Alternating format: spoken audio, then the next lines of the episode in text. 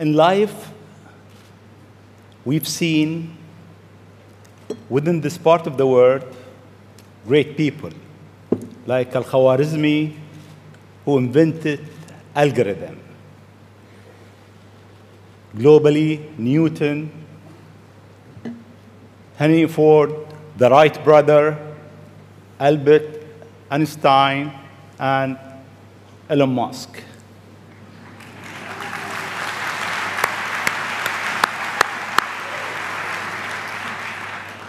It seems you are in rush. You want to go to places that nobody been. You are reinventing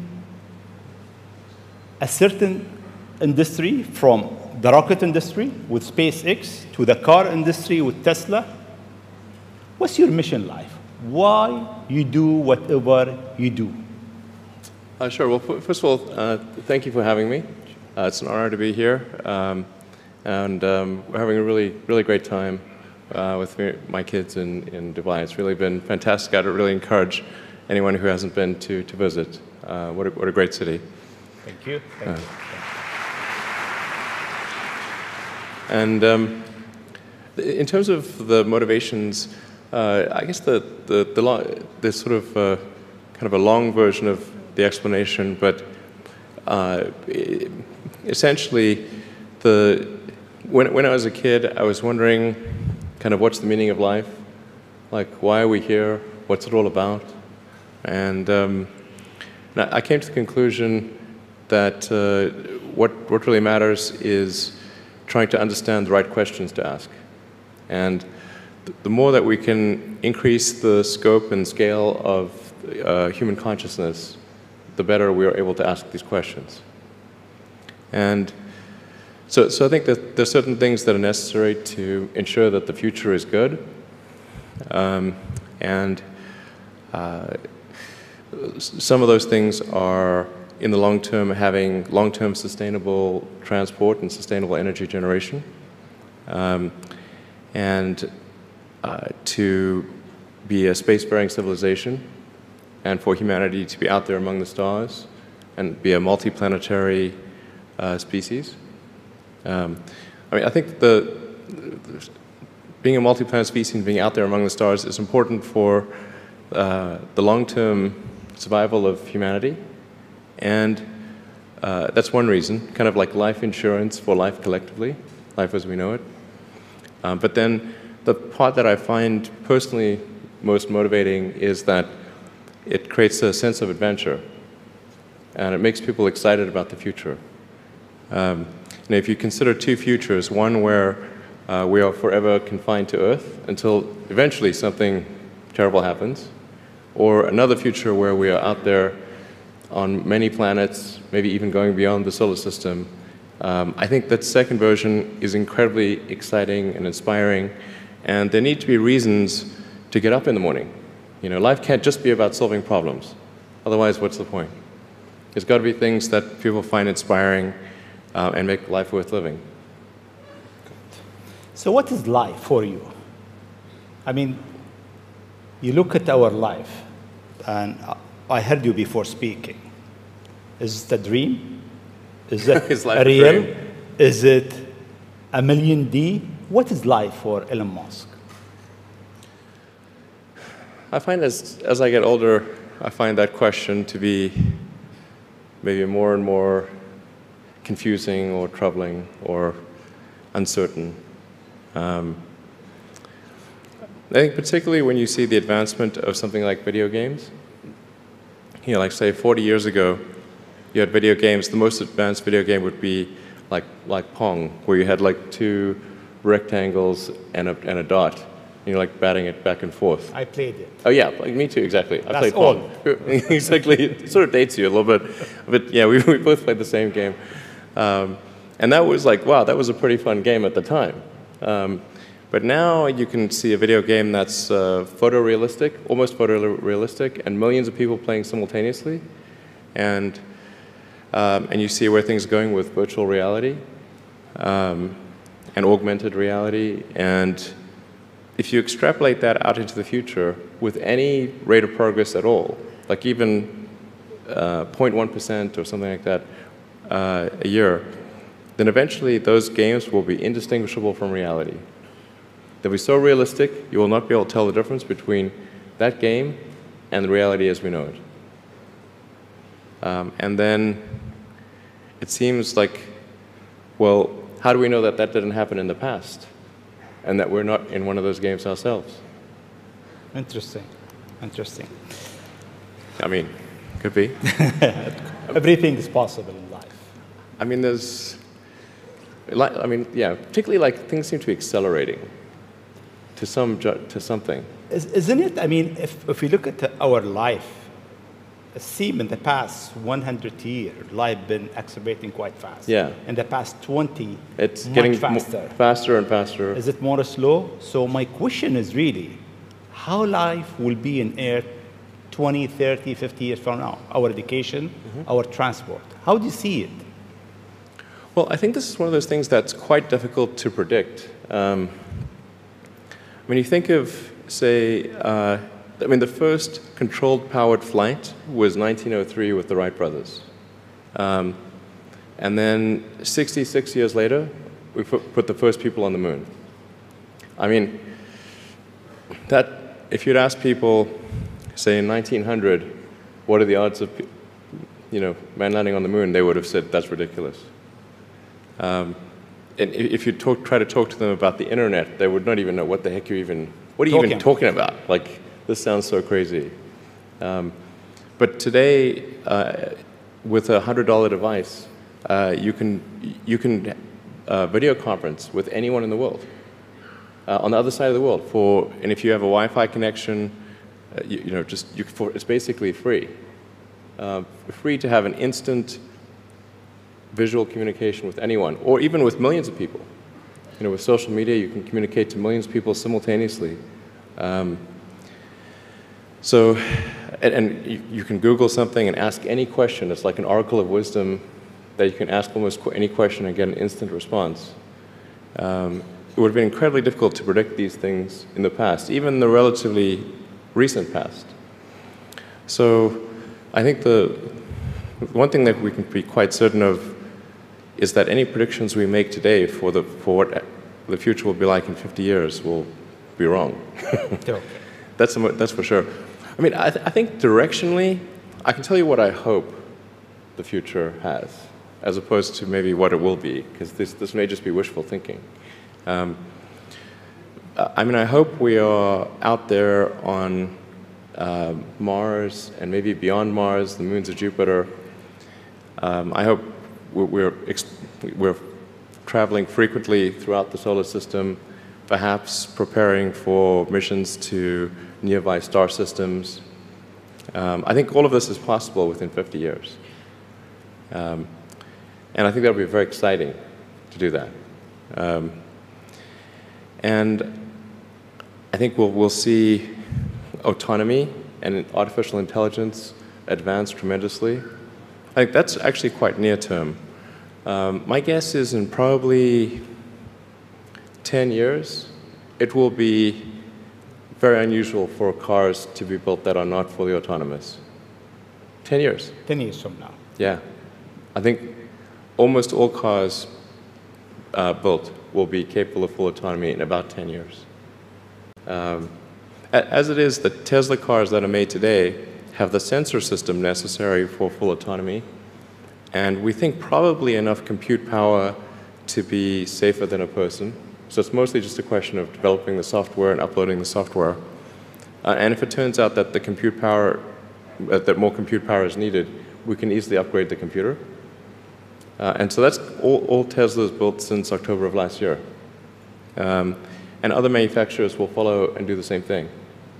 So getting in a car will be like getting in an elevator. You just tell it where you want to go, and it takes you there with extreme levels of safety. And uh, that'll be normal. It'll just be normal. Like for elevators, there used to be elevator operators. You get in, there'd be a guy moving a lever. Now you just get in, you press the button, and that's taken for granted. Um, so autonomy will be widespread. Um, the, you know, I think one of the most troubling questions is artificial intelligence. And I don't, I don't mean narrow AI, like vehicle autonomy I would put in the narrow AI class. Um, it's narrowly trying to achieve a certain function. Um, but deep artificial intelligence, or what is sometimes called artificial general intelligence, um, where you could have AI that is much, sm much smarter than the smartest human on earth. This, I think, uh, is a dangerous situation. Why it is dangerous? I mean, there is two views. One view is artificial intelligence will help humanity. There is another school of think of thought is artificial intelligence is a threat to hum humanity. Why is it? Well, I think it's both. You know, um, it's it's like uh, one way to think of it is imagine we were going to be visited. You, you, imagine you're very confident that we were going to be visited by super intelligent aliens um, in, let's say, 10 years or 20 years at the most. Super intelligent. So you think within 20 years yes, we oh. have alien in Earth? well, digital super intelligence will be like an alien. It will be like an alien. Yeah. But, but my question is, do you think there is other intelligent life outside the Earth? It seems probable, but I think this is, this is one of the great questions in physics and philosophy, uh, is uh, where are the aliens? Maybe they're among us, I don't know. Uh, some people think I'm an alien. Not true. Not true. But maybe we are alien. Of course, I'd say maybe that. Maybe we I? are alien, Elon. I mean, if you look at this part of the world, yeah. They believe that human beings are not from Earth. They came from somewhere else. Eve Maybe. and Adam came from somewhere else to Earth. So in a way, human being alien to this mm-hmm. land. Do you think we'll make contact with alien within the, the next 50 years? Well, that's a really tough one to say. Um, I mean, if there are super intelligent aliens out there, they're probably already observing us. That would seem quite likely. And we just um, are not smart enough to realize it.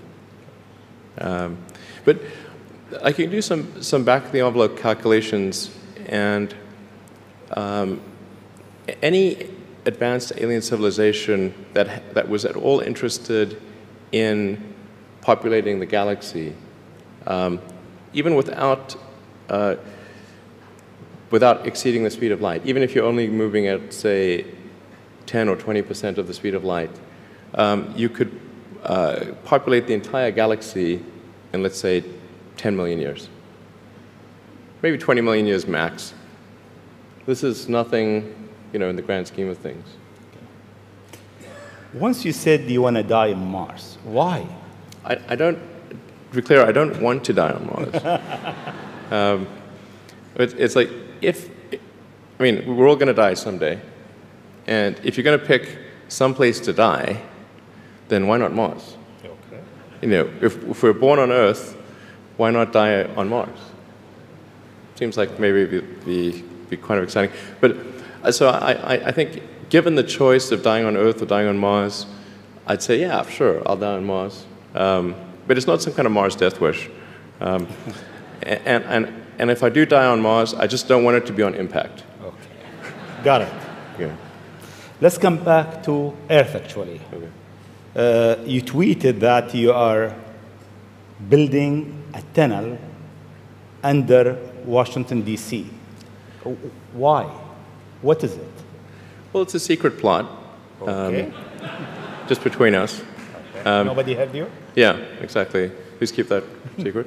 Um, the, well, I think th this is going to sound a little, uh, I mean, it seems like somewhat uh, trivial or, or silly, but I've been saying this for many years now, but I think that the, the solution to urban congestion is a network of, of tunnels under cities. And you can, um, when I say, I don't mean a, a 2D plane of tunnels, I mean tunnels that go many levels deep. Um, so you can always go uh, deeper than you, you can go up. Like the, the deepest mines are taller than the tallest buildings. Um, so you could have tunnels, uh, a network of tunnels that is 20, 30, 40, 50 levels, if, as many levels as you want, really. Um, and so given that, you can overcome the congestion situation in, in any city in the world. Uh, the challenge is just figuring out how do you build tunnels um, quickly and at low cost and with high safety. Um, so if tunneling technology can be improved to the point where you can build tunnels fast, cheap, and safe, then that would completely get rid of uh, any traffic situations in cities. Um, and so I think that's why I think it's an important technology. Uh, and uh, Washington, DC, Washington, D.C., L.A., and most of the major American cities, most major cities in the world, suffer from severe traffic issues. And it's mostly because you've got these buildings which are, you have tall buildings that are 3D, and you have a road network that is uh, one level. Um, and then people generally want to go in and out of those buildings at the exact same time. So then you get the traffic jam. Let's come back to UAE and Dubai. The first time I met you, it was 4th of June 2015 at your office in SpaceX. And I asked you, would you have a presence in UAE? And your answer was, I'm busy with China. Maybe not in the near future. Yeah. And almost a year and a half later, we are here. Seems time goes quite fast. Yeah. Why now? Um, well, I think actually things are going reasonably well in China. um, so um, we had some initial challenges figuring out charging and imp service infrastructure and various other things, but now it's actually going fairly well. And um, uh, so the timing seemed to be good to uh, really make uh, a significant uh, debut in this region starting in uh, Dubai. Okay. Uh, in your opinion, what is the new disturbing thing that will come in technology next? What's next in technology? What's next in technology? That will disturb the way we live, the way we think, the way we do business. Well, the, the, the, the most near-term uh, impact from a technological standpoint is autonomous cars, like fully self-driving cars. Um, like I said, that's going to be that's going to happen much faster than people realize. Um, so, and, that it's going to be a great convenience to be an autonomous car, but there are many people whose jobs it is to drive. So if, if um, uh, in fact, I think it might be the single largest employer uh, of people is dri driving uh, in various forms. And so then we need to figure out new roles for, for what, what, you know, what do those people do. Um, but, it, but it will be very disruptive and very quick. Now, I should characterize what I mean by, by, by quick. Um, because the, there are, uh, quick means different things to different people. There are over 2 billion vehicles in the world, approaching, in fact, approaching 2.5 billion uh, cars and trucks in, in the world.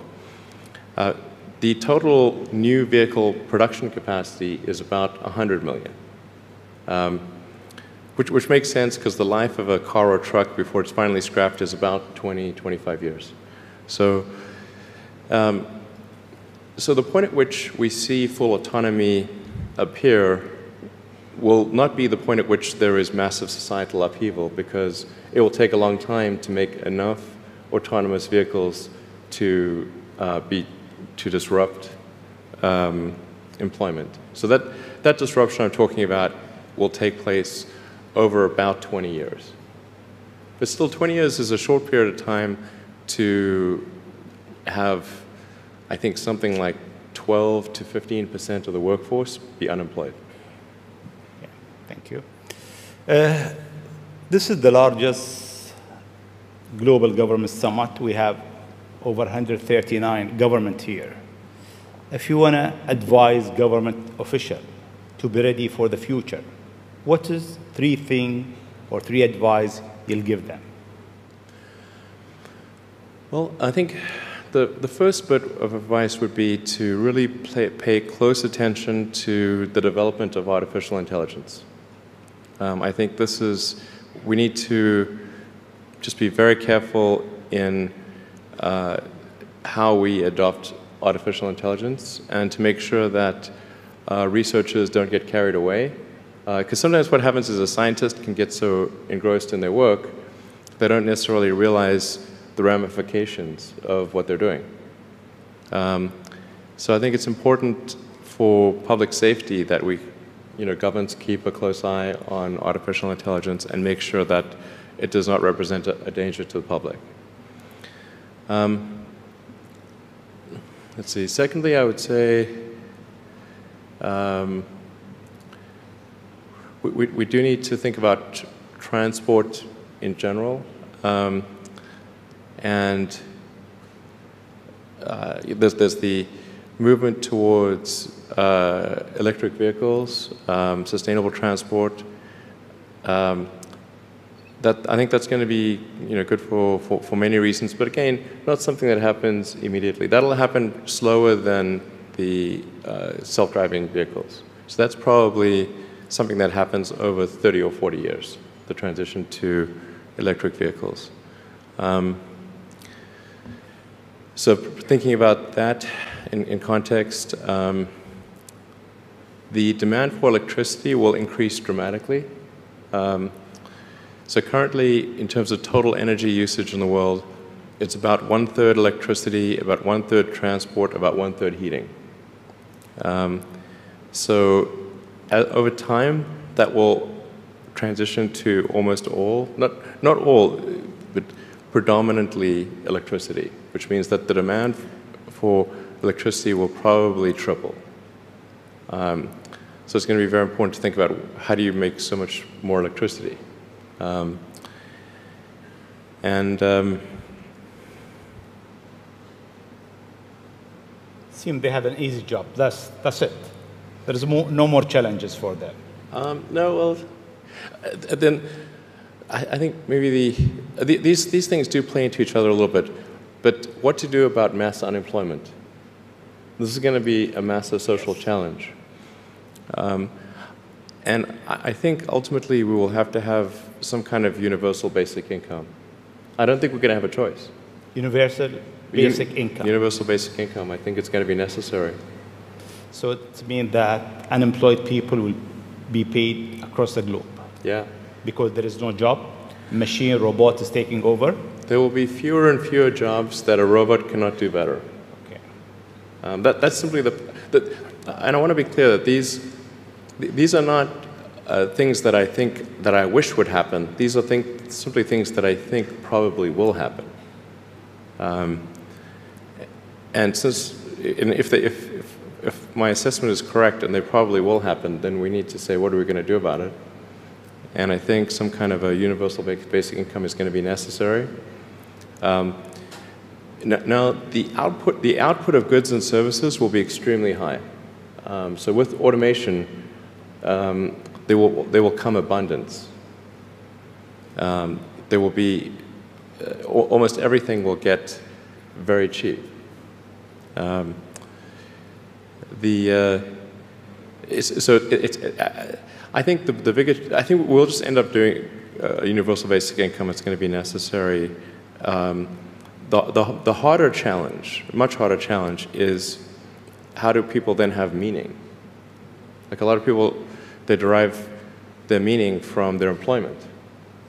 So if you don't have, if, if you're not needed, if there's not a need for your labor, how do you what's the meaning?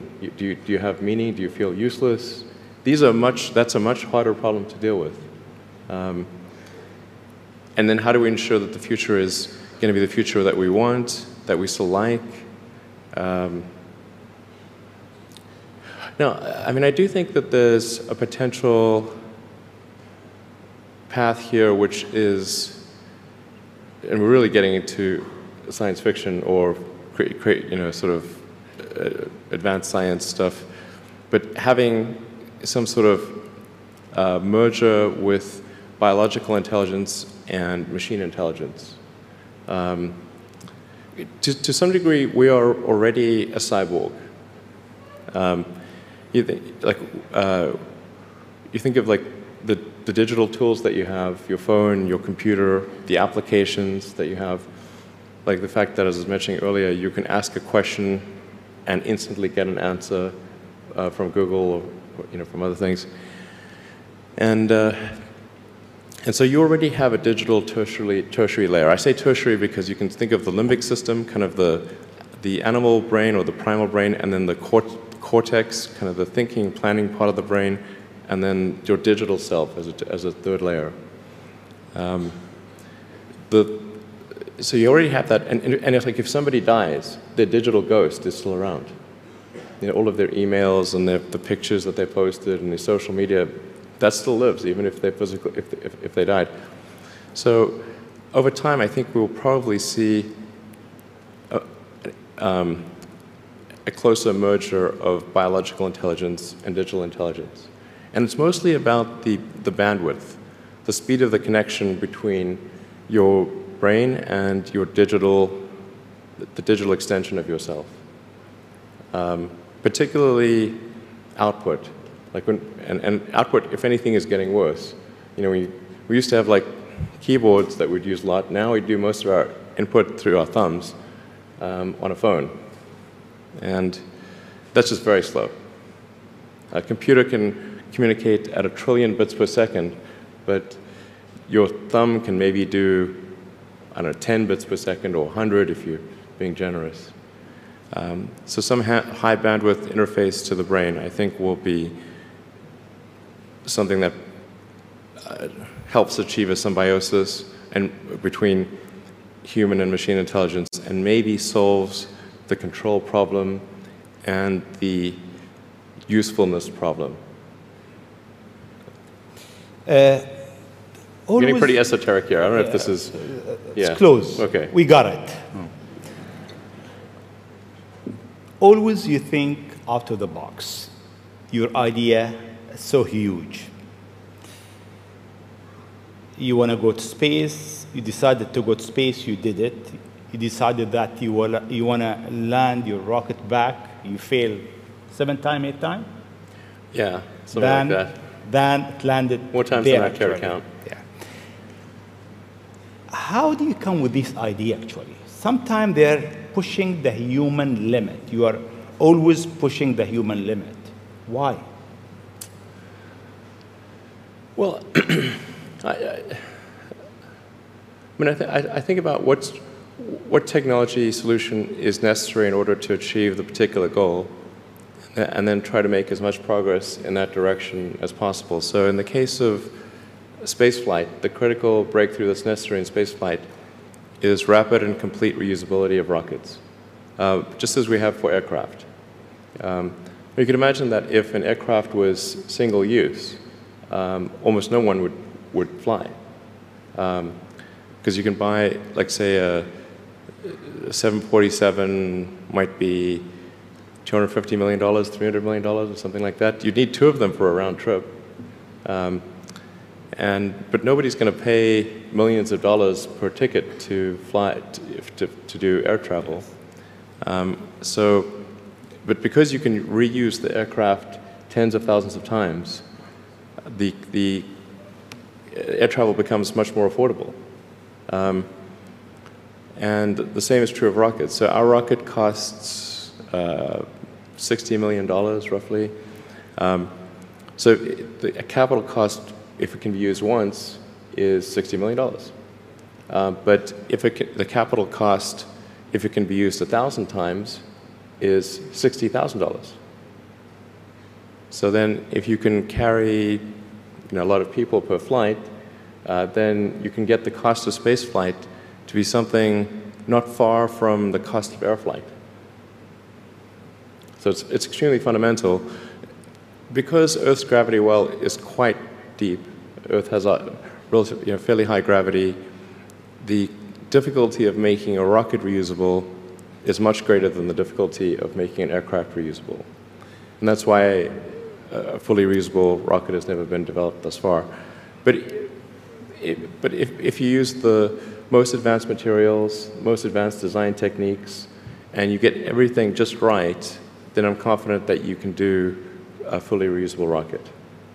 Fortunately, if, if, if Earth's gravity was even 10% stronger, I would say it would be impossible. You need a team around you to deliver a lot of idea. How do you choose your team? Based on what? Well, um, I suppose honestly that it tends to be gut feel more than anything else. Um, so when I interview somebody, my interview question is always the same. It's what do just, you ask? I said, tell me the story of your life. And, and the decisions that you made along the way and why you made them. And then, um, if, and, it, and also tell me about some of the most difficult problems you worked on and how you solved them. And um, that, that, that question, I think, is very important because the people that really solved the problem, they know exactly how they solved it. Uh, they know the little details. And the people that pretended to solve the problem, they can maybe go one level and then they get stuck. So, what was your biggest challenge in life? Biggest challenge in life? Uh, hmm.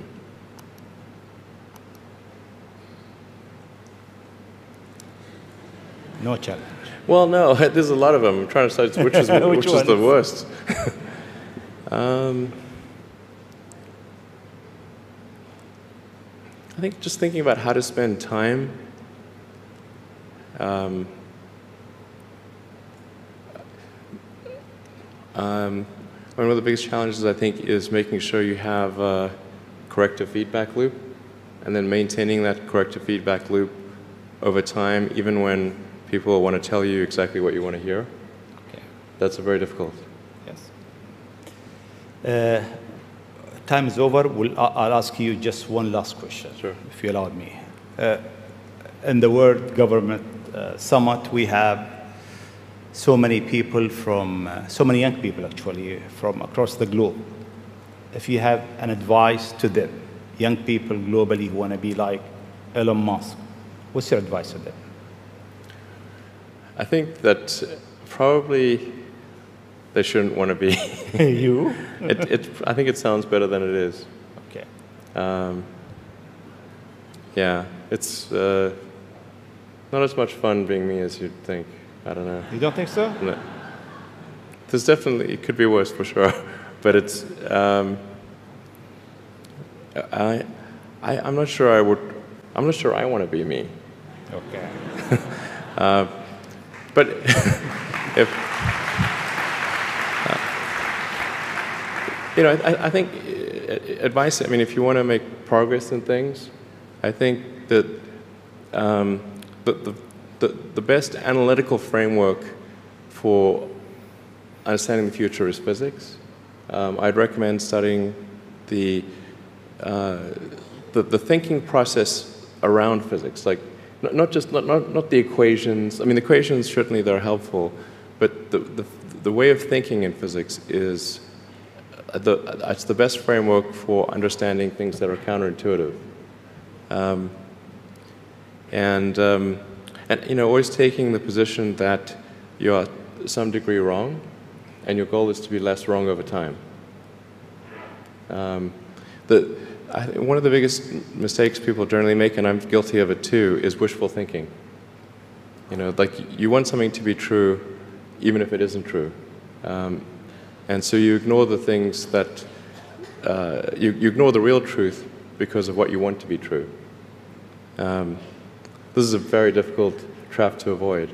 Um, and like I said, it's certainly one that I uh, find myself in having problems with. But if you just take that approach of you're always to some degree wrong and your goal is to be less wrong. And, and solicit critical feedback, particularly from friends. Like friends, particularly friends, if somebody loves you, they want the best for you. They don't want to tell you the bad things. Um, so you have to ask them you know, and say, really, I, I really do want to know. and, and then they'll tell you. Thank you very much. Uh, it's been